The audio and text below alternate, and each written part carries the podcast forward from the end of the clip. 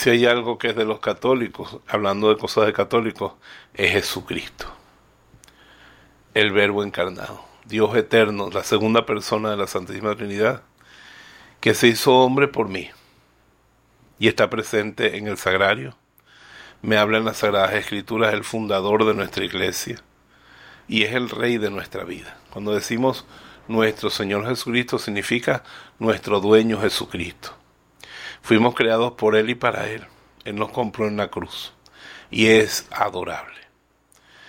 Si ustedes me dijeran a mí que escribiera un libro sobre Jesucristo, yo le diría, jamás lo escribiré. Porque ahí tiene el Evangelio de San Mateo, el de San Marcos, el de San Lucas y el de San Juan. Allí se nos describe paso a paso todo lo que es Jesucristo.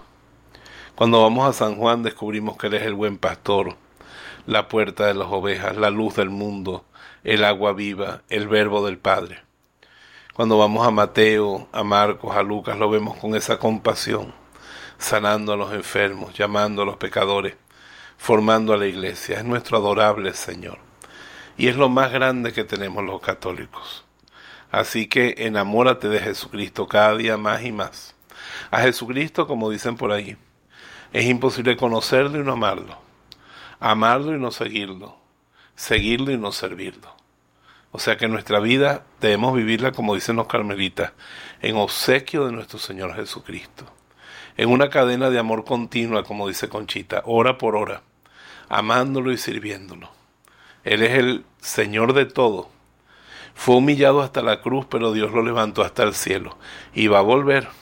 Todo ojo lo verá y además de eso, toda rodilla se doblará ante él, incluso las rodillas de sus enemigos, porque nos dice la Biblia que será adorado como el Señor en el cielo, en la tierra y en el mismo infierno.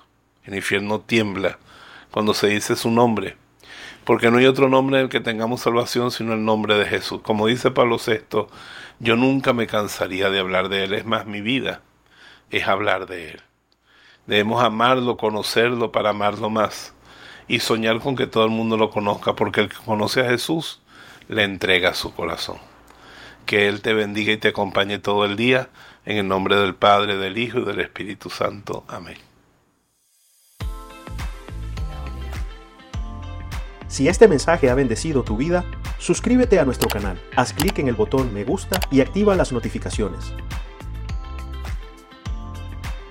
La voz de Jesús Queremos que la sangre de Cristo no se derrame en vano.